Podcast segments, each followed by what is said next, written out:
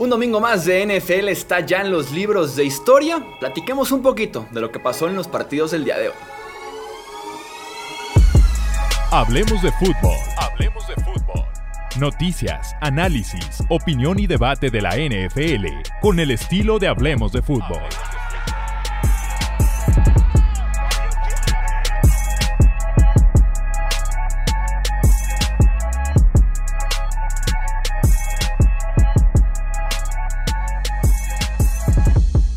Tal amigos? ¿Cómo están? Bienvenidos nuevamente aquí Hablemos de Fútbol. Yo soy Jesús Sánchez, un placer estar aquí con ustedes para platicar lo que pasó en los en el domingo de semana 7, mejor dicho, en los partidos del domingo de la semana 7 tenemos mucho de qué platicar. Ya saben, análisis en plan informal, en plan platiquemos un poquito de lo que estuve eh, viendo en los diferentes partidos. Tendremos ya después análisis un poquito más a profundidad con los Power Rankings, con el debate con otros invitados por acá. Este, así que sí, vamos a platicar un poquito de lo que fue este domingo de semana 7 y sí. Formato rápido porque tenemos que ir a ver cómo eliminan a los Yankees. Ojalá que, ojalá que sí pueda envejecer bien este comentario que le estamos haciendo ahorita y que no vaya a salir con que el lunes ganaban los Yankees.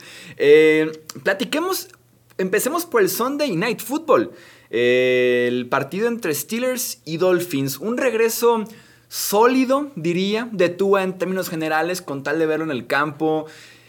Eh, buen movimiento, en general, sin muchas de momento desventajas, repercusiones, eh, que tenga por ahí algún problema. En ese sentido, para mí ya es un regreso sólido por parte de Tua en términos generales.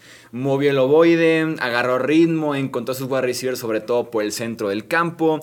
Por ahí sí le perdonaron varias intercepciones, por lo menos cuatro que yo recuerde, perdonadas por la defensiva de los Steelers. Tuvo varios pases muy dudosos en su regreso. Lo que quiero platicar específicamente de Tua es que se tiene que cuidar más. Se tiene que cuidar mucho, pero mucho más Tua. ¿eh? Eh, si en general se tiene que cuidar un coreback cuando corre, Tua se tiene que cuidar muchísimo más. Recuerdo dos veces que en campo abierto, corriendo el ovoide, bajó el casco y buscó el contacto con el defensivo. Eso debe estar estrictamente prohibido para Tua. Aunque sea tercera oportunidad, aunque sea conseguir una yarda adicional, aunque sea conseguir el primero y diez, conseguir el touchdown, a menos que sea debido a muerte, cuarta y gol, eh, una última jugada del partido, no sé, debería extremar cuidados, ¿eh? porque a mí sí me deja un poquito lo vi correr y de por sí el Jesús aquí en la boca, el corazón se me detenía y, veía que en lugar de deslizarse, bajaba el casco, bajaba el hombro e iba hacia adelante en contra del defensivo. Eso es estar buscando el peligro. Eso es estar eh, jugando con fuego y tú no se puede permitir ya ese tipo de lujos, ¿no?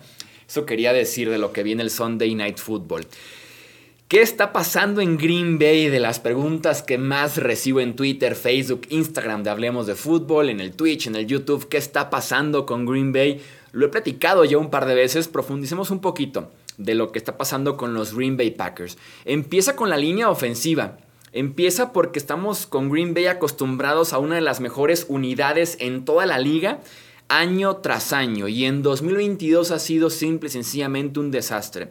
Demasiados cambios, rotaciones, lesiones, regresando de lesión y en general bajo nivel. Por ejemplo, la línea ofensiva que tuvimos hoy con los Packers, el tackle izquierdo fue Zach Tom, su primer inicio como novato, como tackle izquierdo. Eh, guardia izquierdo Elton Jenkins después de que batallara como tackle derecho, mejor lo ponen a cubrir guardia izquierdo, donde se sentía que había necesidad un poquito más grande y de todos modos tuvo por ahí problemas. Josh Myers, que sé si ha sido como la, el el, centro más normal, más común que hemos tenido con Green Bay. Guardia izquierdo John Runyon, que ha batallado con lesiones. Y el tackle derecho Josh Nickman.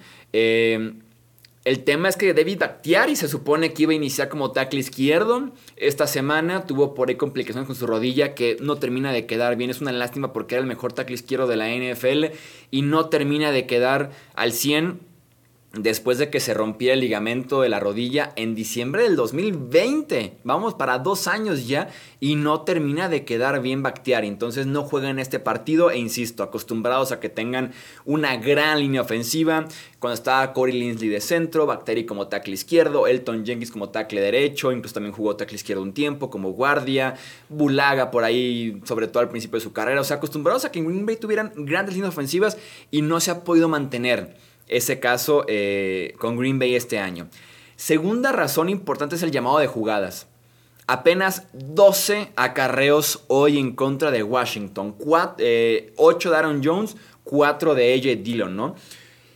Jones y Dillon son tus mejores jugadores ofensivos solamente detrás de Rodgers. ¿Por qué tienen solamente 8 y 4 toques de balón respectivamente? Simple y sencillamente, perdón, acarreos. Simple y sencillamente no tiene ningún, ningún sentido.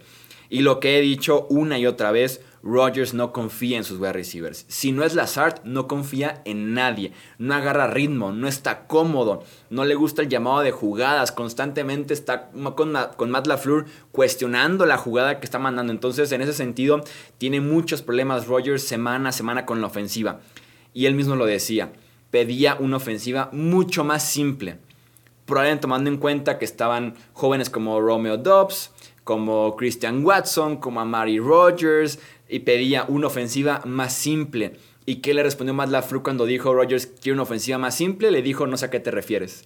Entonces hay problemas por ahí incluso entre quarterback, head coach en Green Bay. No se terminan de entender y claramente se están pagando los platos rotos con tres derrotas consecutivas para los Packers en contra de Giants, Jets y Commanders. Si eso me lo mencionas hace un mes, mes y medio, por nada del mundo te la compro que hayan perdido en semanas consecutivas en contra de Giants, Jets y Commanders. Platiquemos de la Bahía, de los San Francisco 49ers. Eh, hay mucho talento en San Francisco como para que estén teniendo problemas ofensivos, ¿no? Esa frase se la robé a Brandon Ayuk, la dijo el receptor eh, después de que perdieran en contra de los Chiefs. Entre Jimmy Garoppolo que el tipo constantemente está bajando el potencial de esta ofensiva. El tipo constantemente está reduciendo el potencial ofensivo que tienen en los Niners. Tuvo una intercepción que cambió el partido. Justo antes del medio tiempo, yarda 3 de los Chiefs y lanza un pase tan, pero tan cuestionable que termina en las manos del defensivo de Kansas City. Eh, insisto, a punto de anotar justo antes del medio tiempo, se hubiera puesto mucho más cerrado, quién sabe qué hubiera pasado en la segunda parte, pero sí, entre que Jimmy Garoppolo no, termina de dar ese salto para ser 100% confiable, pero bueno, es Jimmy y se sabe, ¿no? Que ese, iba a ser el caso con Garoppolo como tu coreback. El llamado de jugadas de Kyle Shanahan, sobre todo en tercera oportunidad en zona roja, me pareció cuestionable. Veremos qué tanto pueden implementar a McCaffrey para la próxima semana en contra de los Rams. Eh, que justamente se reveló que los Rams tenían ya listo el cambio por McCaffrey con los Panthers y la oferta de San Francisco fue mejor y se termina yendo por eso a la Bahía, ¿no? Eh, pero sí, vamos viendo qué tal con McCaffrey, porque me dejó esa sensación de que había mucho talento ofensivo como para hacer nada más 23 puntos y que la ofensiva tuviera por ahí momentos en los que o despejaba o intercepción o simplemente no podían convertir eh, touchdown, ¿no? Que constantemente estaban ya en zona roja o adelante de la 35 de Kansas City y terminaban con gol de campo. Eh, eso pasó mucho en la primera mitad sobre todo. Lesiones. Semana complicada por las lesiones de varios jugadores. Brice Hall. Qué lástima lo de Brice Hall, ¿eh? Estaba prácticamente rompiendo el panorama. El running back novato de los Jets eh, a pesar de que Michael Carter empezó la temporada como el running back titular de los Jets, llegó Brice Hall, le dieron una que otra oportunidad, el tipo rompió la puerta en cuanto entró y dijeron, ¿sabes qué? Brice Hall tiene que ser nuestro running back. Hoy tiene un touchdown de 62 yardas. Robert Sale mencionaba hace dos semanas, decía Brice Hall, fuimos por él en el draft porque nos gustó mucho que te puede pegar el cuadrangular, que de un momento a otro te consigue la carrera de 40, 50, 60 yardas. Y aquí fue el caso, 62 yardas en contra de Broncos para abrir el marcador. El tema es que se cree que se rompió el ligamento cruzado anterior de la rodilla y que va a estar fuera el resto de la temporada. DK Metcalf también lesionado de la rodilla. De momento no tenemos mucha información eh, con Metcalf. JC Jackson, el esquinero de Chargers, parece que también se rompió el ligamento. Permitió de hecho touchdown en, en, la jugada en la que se lesiona. Al momento de que iba a intentar brincar con el wide receiver, se le agarra rápidamente la rodilla y tienen que salir con asistencia médica. Una temporada para el olvido para Jackson en su debut con Los Ángeles. Firma por 5 años, más de 80 millones. Y el tipo eh, tiene una pretemporada mala, se opera del tobillo, regresa después de perderse dos semanas, el tipo más quemado de toda la NFL o de los más quemados de toda la NFL y aparte ahora se lastima la rodilla de forma grave. Mike Williams, también el wide receiver de Chargers, va a estar fuera un tiempo porque se lesionó el tobillo. De por sí ya estaban sin Keenan Allen. Ryan Tannehill sale del partido en contra de Titans en contra de Colts. Eh, con bota, porque se lastimó el tobillo derecho, grave porque la distancia entre Tannehill y Malik Willis es enorme. Enorme, enorme, enorme entre los quarterbacks de los Titans, ¿no? Amon Razan Brown, el wide receiver de los eh, Lions, conmoción cerebral, apenas venía regresando de otra lesión. Evan Neal, el tackle derecho de los Giants, parece que es un ligamento medio colateral, estará fuera varias semanas por lo menos. El esquinero de los Falcons, AJ Terrell, el Titan de los Browns, David Njoku, fue una semana complicada sin duda alguna para las eh, lesiones, para las lesiones en ese, en ese aspecto. Eh, platiquemos también de la defensiva de los Cowboys.